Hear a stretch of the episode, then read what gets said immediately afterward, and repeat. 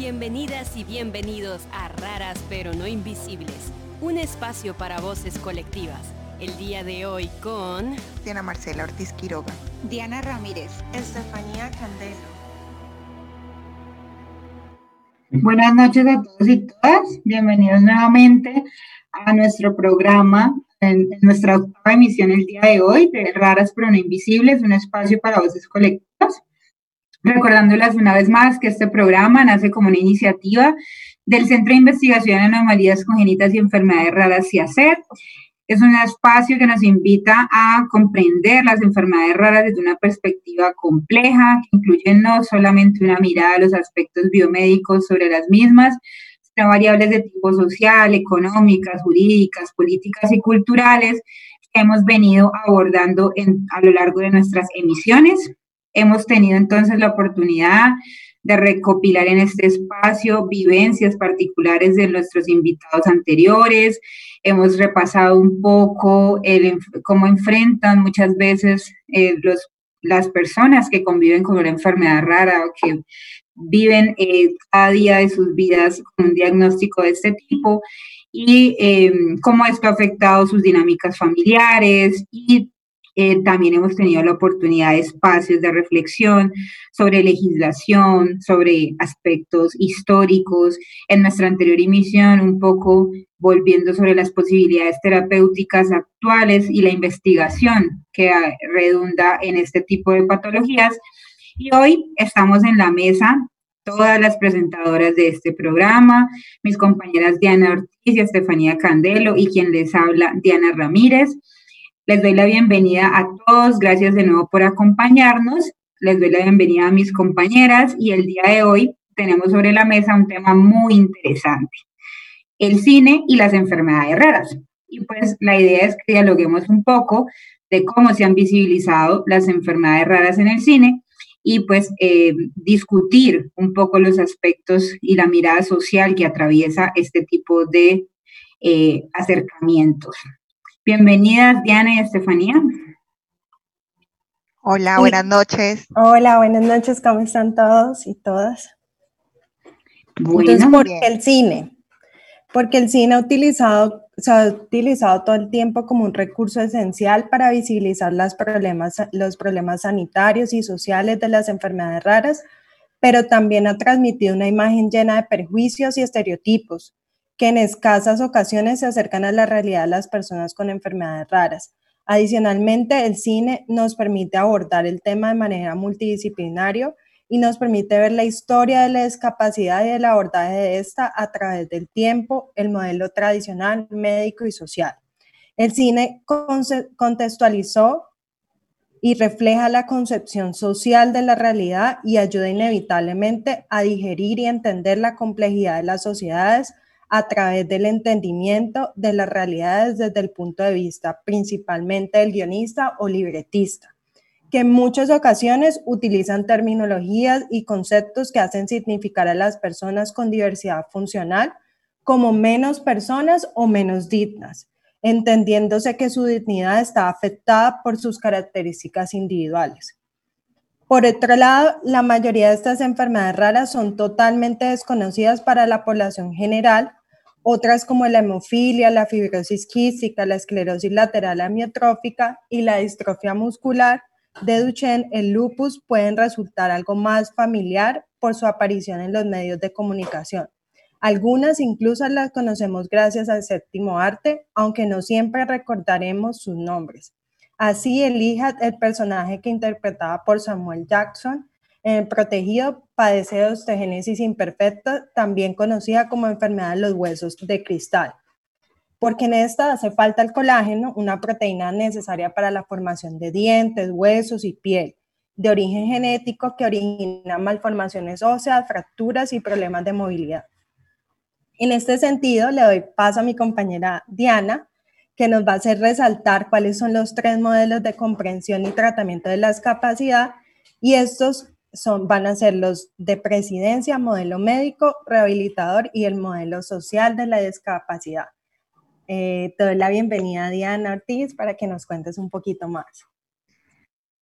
Bueno, buenas noches nuevamente y Creo que este es un tema muy importante y además creo que ha, ha sido muy interesante para el CIACER poder hablar sobre el cine y las enfermedades raras. Precisamente se, se han llevado a cabo procesos de formación con estudiantes y entre nosotros mismos como equipo hemos podido analizar las películas que, pues, que tratan precisamente sobre esta población.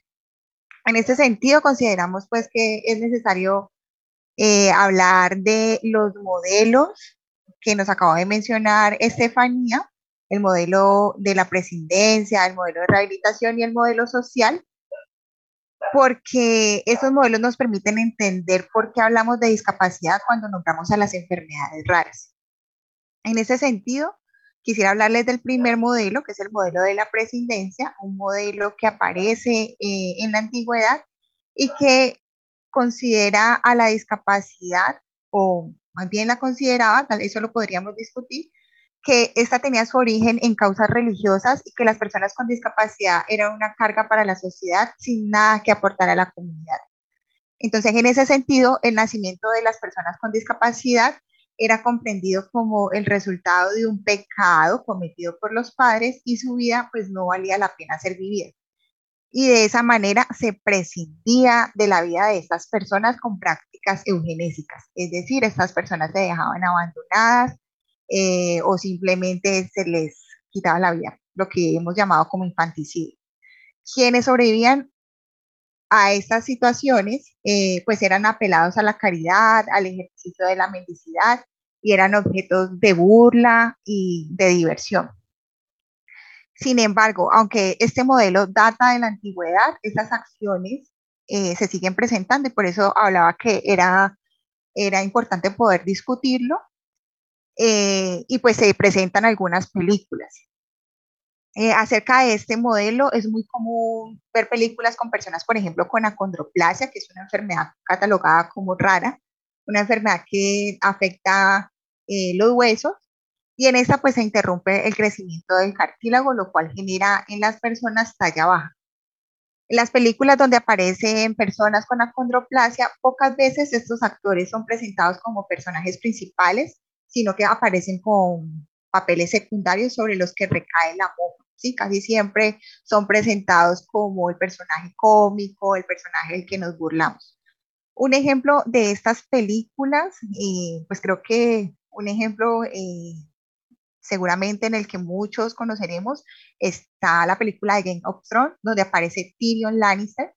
eh, que el actor es Peter Dinklage, perdón si no se pronuncia así, donde eh, este personaje aparece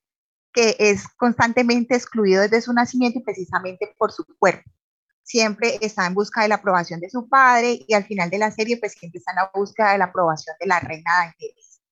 también se presenta como un bonachón y mujeriego, es un personaje que siempre habla de su estatura, algo que, por ejemplo, el actor en la vida real recalca que es algo que él no hace porque simplemente esta, su talla baja no tiene que ver con,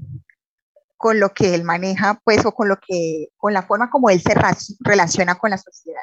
Otra película que también es importante resaltar aquí y que recuerdo que además hemos discutido en el centro es una película colombiana que se llama Talento Millonario. Eh, aunque no es directamente sobre una enfermedad rara, sí es su, eh, su personaje principal, es un niño con síndrome de Down, que es una enfermedad de origen genético. Y en esta eh, película lo que encontramos, por ejemplo, es que al principio de la película hay una madre que va a entregar al recién nacido a otra familia y al presentarse la condición en Isaac, al ser evidente por los rasgos físicos que presentan las personas con síndrome de Down, simplemente es descartado por esa familia que lo iba a recibir. Entonces, digamos que aquí vuelve y aparece como el hecho de tener un diagnóstico con, por en este caso de síndrome de Down, pues es algo catastrófico para las familias que pues lo van a coger en su seno. Entonces aquí empezamos a ver cómo este modelo eugenésico, aún a pesar de la historia, sigue apareciendo y que hace parte de la realidad que vivimos día a día. Bueno, yo creo que eh, no nos hemos alejado mucho de ese concepto de atribuir de pronto como una especie de castigo asociado a, a lo que es considerada la enfermedad. Y de pronto nos hemos movido a lo largo de la concepción de la discapacidad hacia un segundo modelo que si bien no está relacionado con características divinas o premios y castigos y demás, sí tiene que ver como con encontrar una causa un poco más orgánica a la discapacidad, en general a las enfermedades, y nos, entonces nos enmarcamos en algo que llamamos el modelo rehabilitador. Y allí lo que vamos a hacer es asociar la enfermedad con aquellas que pueden tener un tratamiento. O sea, vamos a ver la posibilidad de que una persona se recupere como una manera de normalizar a esa persona y de lograr que finalmente logre tener un aporte a la sociedad. Y desde ese modelo, las personas con enfermedades raras y en general con cualquier tipo de discapacidad se van a convertir en una especie de objeto médico y allí que hay instituciones que se especializan en su intervención y en tratar de llevarlos a una funcionalidad o a la que, o a la que es aceptado normalmente como normal. Y ahí vemos ejemplos entonces de películas también en las que vamos a tener evidencia de la influencia de ese modelo muy centrado en la parte médica. Eh, y por ejemplo, no sé si la conocen nuestros oyentes el día de hoy, pero está esta película My Sister Keeper de más o menos hace unos 10 años, 12 años, en la que se muestra una familia que ha tenido una primera hija que padece un tipo de leucemia y una de las posibilidades que ofrecen de tratamiento para el manejo de su condición es tener una segunda, un segundo hijo, en este caso una hermana menor, que tiene pues una información genética similar y que va a poder entonces ser donante de médula ósea y de otros órganos, como vemos a lo largo de la película, incluso un riñón, para lograr tratar eh, las complicaciones derivadas de su condición. Y en ese, en ese escenario nos plantean el cómo deciden los padres tener otro hijo, cuando de pronto no era lo que habían planeado inicialmente, para tener una especie de eh, donante permanente, una especie de ratón de laboratorio, por verlo de alguna manera, que pueda contribuir al tratamiento de su hermana mayor que se encuentra enferma. Y pues para sus padres es, digamos, una, una decisión de vida el poder hacer lo que está en sus manos, que en este caso se convierte es en cómo puedo contribuir a restaurar y tratar de normalizar como tal el estado de salud de una persona. Y hemos hablado entonces que, por ejemplo, en el contexto de las enfermedades raras, y como lo vimos en la anterior emisión, pues muchas de ellas no van a tener un tratamiento específico que se pueda brindar a los pacientes y lo que tenemos son medidas de sostén, medidas de apoyo que son a largo plazo, que son crónicas, que involucran equipos multidisciplinarios y que muchas veces van a ser desgastantes y que van menguando como la esperanza de sus padres para, eh, para poder pues, ofrecerle a sus hijos una mejor calidad de vida y por qué no pensar en una curación, en una normalización para evitar el estigma social que viene asociado con la enfermedad. Diana, en, en, e, bajo este modelo también creo que se encuentran diferentes películas desde el contexto educativo. Digamos que el modelo nos habla acerca de cómo una, hay una condición de salud que debe ser rehabilitada y bajo este modelo entonces aparecen las instituciones especiales, esas que son creadas para que los niños puedan participar allí en contextos donde son eh, integrados, ¿sí? pero al mismo tiempo son excluidos de las escuelas regulares. Entonces, eh, digamos que lo que pasa es que tenemos muchas películas que son ejemplo de ellos, donde los chicos son separados de, de las personas o de los niños que no tienen discapacidad y son llevados a estas escuelas especiales y muchas veces institucionalizados, ¿sí? separados además de todo el contexto social y no solamente de estos otros niños con los que también pueden generar otro tipo de habilidades como las habilidades sociales, por ejemplo, que sean en estos ámbitos escolares. Ajá. Y pues por último tenemos el tercer modelo, que es el modelo social de la discapacidad, que considera que no son las limitaciones individuales de las personas con discapacidad que causan el problema, sino las limitaciones de la sociedad para prestar los servicios apropiados y para garantizar que las necesidades de esas personas sean tenidas en cuenta dentro de la organización social. Esto no supone negar el aspecto individual de la discapacidad, sino enmarcarlo dentro del contexto social. Entonces, ahorita estábamos hablando de Game of Thrones y de todas las películas que ha hecho eh, el personaje que tiene acondroplasia en, en, esa, en Game of Thrones, pero vemos cómo ha migrado eh, su trayectoria a través del cine y en una nueva película que lanzó Netflix hace muy poco que se llama I Care a Love o Descuida, yo te cuido, eh, se rompen todos los paradigmas frente a, las personas con acondroplasia y ese mismo actor realiza un papel protagónico y de alto poder donde la condición no es la característica sobresaliente.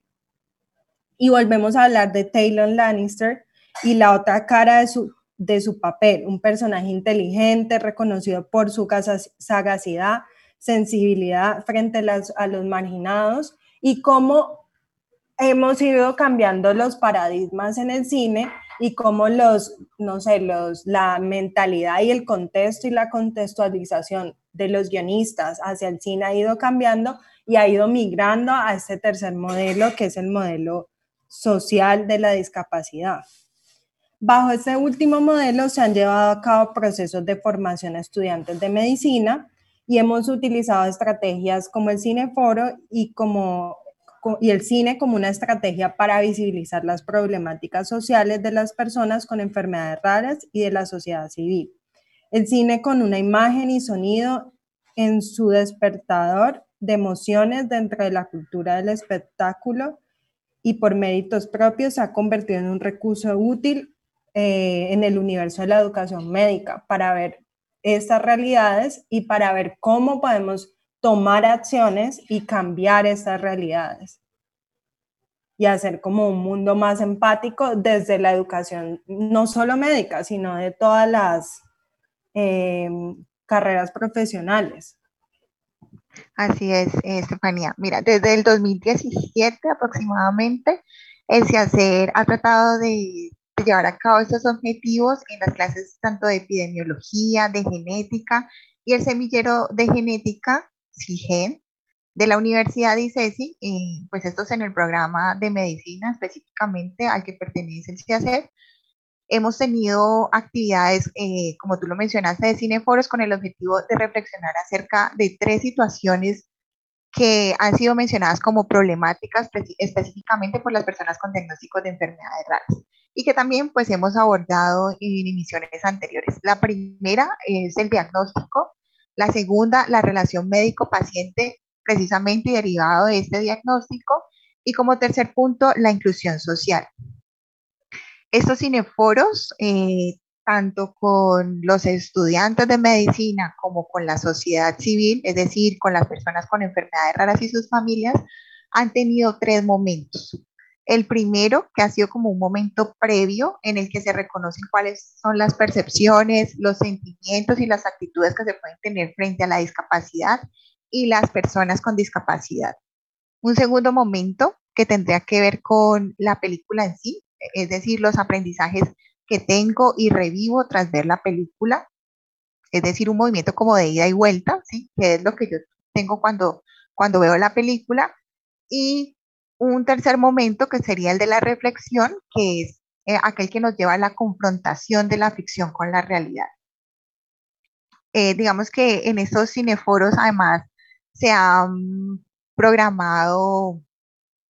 para poder trabajar pues, los diagnósticos de enfermedades raras con las personas y con sus familias, con el objetivo también de discutir y pues que se puedan reflexionar sobre el concepto que se tiene de la discapacidad, de la imagen del colectivo y de los retos que se presentan para derrumbar las barreras que les impiden participar como ciudadanos. Tú antes mencionabas que eh, era importante eh, poder reconocer los modelos ¿sí? que con, bajo el cual se, se, daba, se miraban a las personas con enfermedades raras en el cine y decíamos que era importante para poder decir por qué se asociaba la discapacidad a las enfermedades raras. Y allí encontramos el sentido en la medida en que tenemos un concepto de enfermedades raras desde el modelo social de la discapacidad que nos dice que la discapacidad está en la interacción de las condiciones de salud que pueden presentar las personas y las barreras que tiene el contexto para poder participar. Entonces, las enfermedades raras son una de las condiciones de salud que podrían tener las personas y que se enfrentan a barreras, ya sean de tipo físicas o actitudinales, y que esto les restringe la posibilidad de participar en la sociedad como un ciudadano más. Entonces allí es donde encontramos y nosotros manifestamos la relación con la discapacidad. Quería hacer ese apunte para que no quedara, eh, digamos, eso en el aire. Bueno, y creo que podemos aprovechar el, el, ritmo y la dirección que ha tomado la discusión para que retomemos, por ejemplo, experiencias en el cine que nos remontan a las vivencias particulares que hemos tenido dentro de nuestros invitados. Y quiero que, por ejemplo, para quienes lo hayan visto y si no lo han visto, vayan a verla, eh, recordar la película Bailarina en la Oscuridad del director Lars von Trier, que tiene a Björk como protagonista, por cierto, que se jala unas cancionzazas en la película. Y esta, esta, en esta película se evidencia a una mujer, una inmigrante checa que llega a Estados Unidos y que le hacen un diagnóstico de una retinitis pigmentaria. La mujer es madre soltera de un niño y realmente el impacto como tal del diagnóstico, que es algo que hemos eh, anotado en anteriores eh, episodios de nuestro, de nuestro programa radial, y que específicamente, por ejemplo, la retinitis pigmentaria fue el diagnóstico de la, nuestra primera invitada, Solange Mosquera, para quienes no lo recuerdan, ya pueden encontrar el episodio de Solange en Spotify. Y digamos que el carácter progresivo que es característico de estas enfermedades se evidencia perfectamente en esta película, donde esta mujer al recibir este diagnóstico se enfrenta a un cambio en su realidad, en sus planes, en sus sueños, y lo único que le interesa es poder generar como ese, ese, eh, ese espacio para compartir con su hijo eh, lo que puede todavía disfrutar al conservar su visión, al saber que paulatinamente le irá perdiendo y eso va a limitar su capacidad para integrarse laboralmente y también en el impacto que tiene en ella saber que esa condición la puede haber heredado también a sus hijos. Eso nos hace entonces recordar las características propias de una enfermedad rara que hemos mencionado anteriormente, la baja frecuencia, la ausencia de, digamos, de terapias específicas, aunque en este caso se le ofrece a ella la posibilidad de una cirugía que pudiera detener o retrasar la progresión de la enfermedad para su hijo, y ella pues lucha por, por lograr que él pueda acceder a eso y también eh, la cronicidad de las condiciones, el poco conocimiento, los diagnósticos un poco tardíos y un sinfín de situaciones que hemos vivido también, también en, este espacio de, de este programa. Y otra película que siempre nos llama a recordar eh, el escenario de las enfermedades raras y que es un clásico dentro de este tema es El aceite de Lorenzo. Es una película donde hay un niño también con unos padres que está afectado por una enfermedad generativa al momento incurable que se llama la adrenoleucodistrofia. Y bueno, en general, para no dañarles la película, es una, eh, inicia una investigación muy importante, que de hecho es una historia de la vida real, eh, al poder suplir específicamente, como eso es una enfermedad que tiene que ver con algo que se llaman los ácidos grasos, como la posibilidad de encontrar una, un tratamiento dirigido para este niño y, el, y poderlos conservar ante la evidencia de un deterioro progresivo, que es algo que es muy marcado en esta enfermedad y que genera una muerte muy prematura. Entonces, digamos que eh, han tratado de plasmarse esas vivencias que en la vida real hemos podido recopilar y vemos que a pesar de que son películas un poco antiguas, estamos hablando de los noventas, la, la experiencia que nos presentan estas películas en el cine, seguimos enfrentadas a esas barreras que hemos mencionado a lo largo de los episodios. Diana, esta película, bueno, de los 90 y creo que la hemos reflexionado tanto con el equipo del CIACER como con algunos estudiantes de antropología y es precisamente una película que nos permite reflexionar alrededor del diagnóstico. Hay una escena donde me recuerda mucho lo que nos comentaba Solange, una, nuestra invitada en el primer episodio de Raras pero no Invisibles, que nos hace pensar en cómo el diagnóstico influye en las expectativas eh, que tienen los padres frente a sus hijos, ¿sí? Y cómo eso también derrumba y, y las familias eh, derrumba pues toda la imagen y todas las construcciones que han hecho estos padres y cómo estas familias entran en crisis a partir de la forma como es entregada este, este diagnóstico. Entonces creo que es importante que podamos eh, revisar ese tipo de películas con una mirada muy crítica precisamente de la forma, de esas formas como se están llevando a cabo los diagnósticos para, pues para poder eh, dar un salto y poder empezar a mirar eh, otras formas de poder hacer estas, estas entregas y de acompañar a las, a las familiares.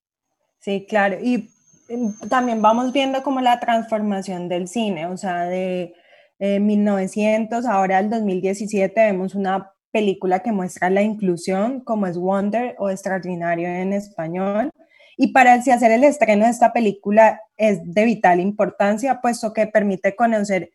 entramadas las ideas y los conceptos alrededor de cómo se concibe la vivencia con un cuerpo diverso, el cuerpo de un niño con síndrome de Treacher-Collins, que genera deformaciones faciales, que tras de 10 años de permanecer entre hospitales, quirófanos y su casa, tiene la oportunidad de asistir por primera vez a la escuela regular y enfrentarse a situaciones positivas y negativas que transforman su experiencia de vida y a las cuales tiene el derecho como ciudadano. La cotidianidad en la que se desarrolla esta película permite reconocer cómo las relaciones sociales, familiares y con la institución educativa se ven determinadas por la presencia de una condición que la diferencia de los demás, eh, denotadas en esta película con frases como, no puedes ignorar que naciste para ser sobresaliente. Y, poco, y un poco más negativas, si tuviera esa cara me suicidaría, que es uno de los compañeritos que dice ese comentario y el y August, que es el protagonista, lo escucha y pues imagínense cómo se puede sentir un niño cuando escucha algo de esta magnitud. Pero que no solo existe un cuerpo, porque Agus es un niño que juega, come, sueña y ríe como cualquier otro de su edad, sin embargo que más allá de sus limitaciones por su condición de salud, el temor de no ser aceptado por sus compañeros se presenta como la mayor limitación para asistir a la escuela. En este sentido, es importante resaltar cómo esta película permite, en primer lugar, resaltar la, la fuerte carga simbólica que trae consigo la morfología externa del cuerpo, la cual condiciona la vida del niño, pero también de aquellos que lo rodean. Y en segundo lugar, se convierte en la oportunidad para visibilizar que las personas con diversidad funcional como sujetos de derecho superan visiones medicalizadas y trágicas a visiones que permiten reflexionar sobre el reconocimiento de las diferencias y la dignidad de los seres humanos. Es decir, que permite dar el salto de la típica película lastimera a propuestas basadas en principios de equidad, justicia que van en la vida de lo planteado por la UNESCO acerca de la educación para todos, en donde la diversidad es norma y no la excepción en donde se resalta la diferencia entre yo soy y el yo debería ser, que impone la sociedad desde sus estereotipos de belleza y capacidad y permite mostrarle al mundo que es mucho más grande la habitación. Vamos cerrando porque ya casi nos está cogiendo el tiempo. Vale. Bueno, pues podríamos concluir entonces que la gran pantalla ha contribuido a despertar el interés general sobre muchas enfermedades raras y otras con una incidencia limitada a determinadas zonas geográficas o grupos de población. Eh, creo que ese, ese encuentro es la oportunidad también para que tanto el personal de la salud como de otras disciplinas podamos poner eh, el ojo al cine como una posibilidad, una posibilidad para prescribirlas y para llevar a cabo eh, en asuntos formativos, pero también con asuntos de visibilización, de lucha por la dignidad de las personas con enfermedades raras y también formativos con, con la misma población con enfermedades raras. El tiempo pues ha terminado, pero pues creo que es el momento para que Diana nos pueda decir su opinión frente a este tema. Bueno, no, gracias de todas maneras a ambas por, por, el diálogo, por la discusión. Se nos quedan muchas películas en el tintero que tal vez algunos de nuestros oyentes recordarán, específicamente la necesidad de seguir visibilizando las enfermedades raras como una apuesta permanente de este programa y otras iniciativas que tratan de mostrar esta diversidad que existe en el mundo. Como siempre, gracias al equipo de producción, a Santiago Quintero, a Mariana Pulecio, a toda la audiencia que nos acompaña. Los invitamos a sintonizarnos. Próximamente estaremos de nuevo con ustedes el 6 de abril, todos los martes, este mismo horario. Recuerden seguirnos en Facebook como si hacer. Muchísimas gracias, chicas, como siempre. Feliz noche. Quédense en el siguiente programa en la sala. Que estén muy bien. Chao, muchas Chao, que estén muy bien. Feliz noche.